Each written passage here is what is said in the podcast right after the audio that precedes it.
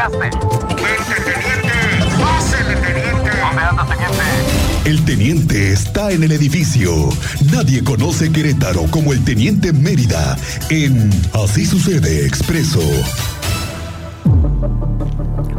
Teniente Mérida, ¿cómo te va? Muy buenas tardes. Bienvenido a Así sucede expreso. Miguel Ángel, buena tarde. Para platicar que tenemos 19 aficionados de gallos blancos que están relacionados con los hechos del 5N, amparados. ¿Qué quiere decir? Que ya se han girado las respectivas órdenes de aprehensión y no se han podido complementar porque se ampararon. El fiscal general del Estado, Alejandro Echeverría Cornejo, dio a conocer que son 19 aficionados de gallos blancos que se ampararon para no ser detenidos actualizó que derivado de estos hechos, un juez de control ha otorgado a la Fiscalía más de 72 órdenes de aprehensión en contra de aficionados, tanto de gallos blancos como de Atlas. Recalcó que la gran mayoría de estas órdenes de aprehensión se han cumplimentado y otras no se han podido ejecutar, como es el caso de este que se ampararon. Aquí escuchamos lo que dijo el fiscal en relación al amparo de estos aficionados de gallos, Miguel. Bueno, mira, este, respecto de ese tema, yo lo que te puedo decir que hay más, más de 72 órdenes de aprehensión. Más de 72 órdenes de aprehensión que se solicitaron al juez de control y de esas la gran mayoría se ha cumplido, algunas otras no se ha podido ejecutar la orden porque están este, en una suspensión de amparo. 72 órdenes de aprehensión, teniente. Ese, ese dato no lo habíamos escuchado, ¿no? No, se actualizó ya entre aficionados de Gallos y de Atla, 72 órdenes de aprehensión ha otorgado un juez. Recuerda que se han detenido a cuatro aficionados del Atlas.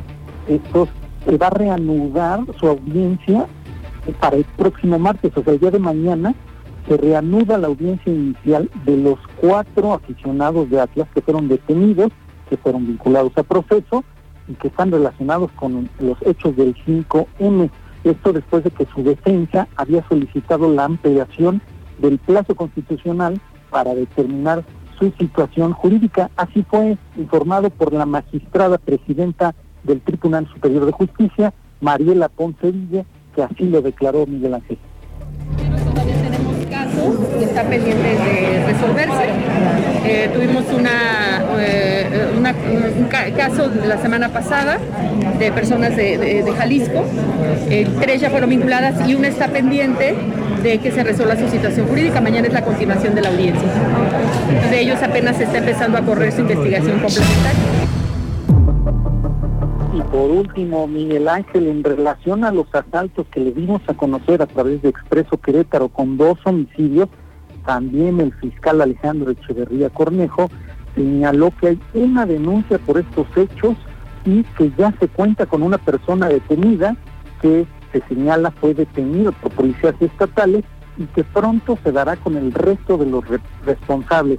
Es una invitación a la población a quien haya sido víctima de un robo en esta vía federal a que acuda a denunciar.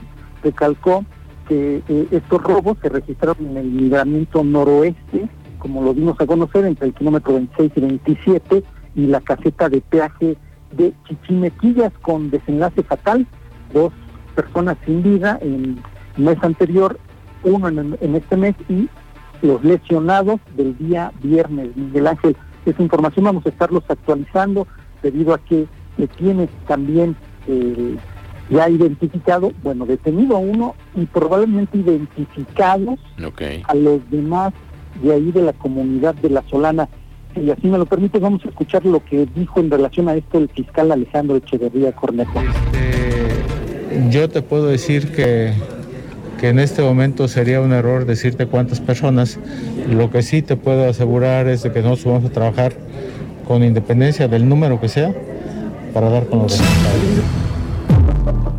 Y ya por último, Miguel Ángel, tenemos fuerte movimiento policial ahí en, en Avenida Constituyentes debido a un conato de incendio que ya también ya está siendo atendido por los cuerpos de emergencia en el sótano de una plaza comercial.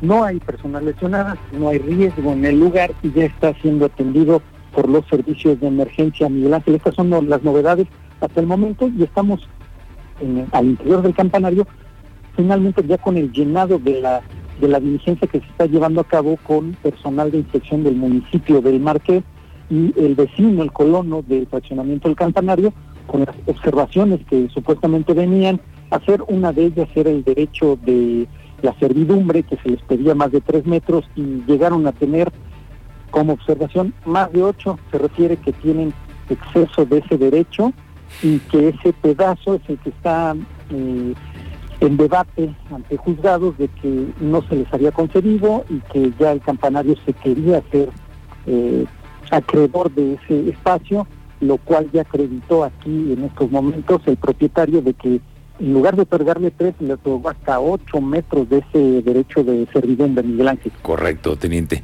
Muy bien, estamos pendientes de este caso que se está desarrollando en este momento ahí en el campanario, pero recordemos nada más, regresando al tema este, en el que los asaltos en la Solana, teniente, ¿habíamos tenido algún indicio así? Recientemente, es decir, ya leí tu nota que está publicada aquí en Expreso Querétaro, pero hace tiempo no había yo escuchado asaltos así, ¿no? En plena carretera. Sí, sí, ya habíamos tenido, recuerda, mi en el libramiento surponiente y norponiente, con videos también donde intentan despojar a unidades de, unidades pesadas, trailers, de su unidad, y el Marqués logró también aquella ocasión poner en resguardo, el chofer recuperó el camión y se había dado una breve persecución.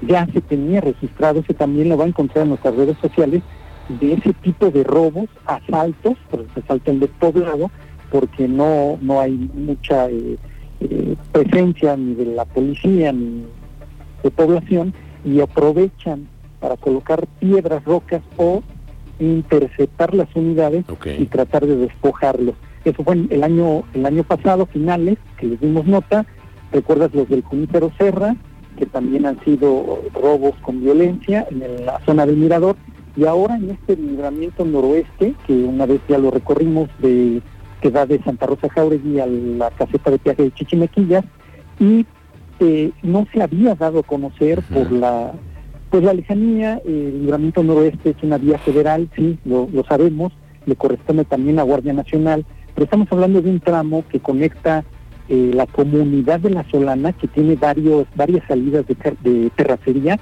al libramiento.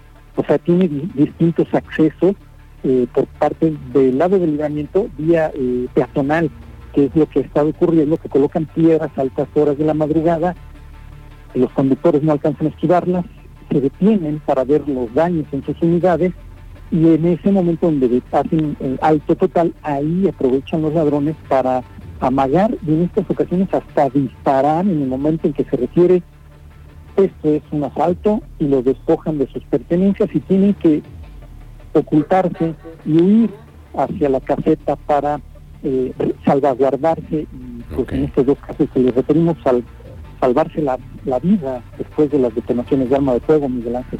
Muy bien, teniente. Vamos a estar pendientes cuáles van a ser los resultados de los operativos que se desarrollen, cuál va a ser la estrategia para evitar todo esto que no es más que un muy mala publicidad para los que van entrando a Querétaro por esta zona provenientes de San Luis Potosí, Zacatecas, toda esta zona.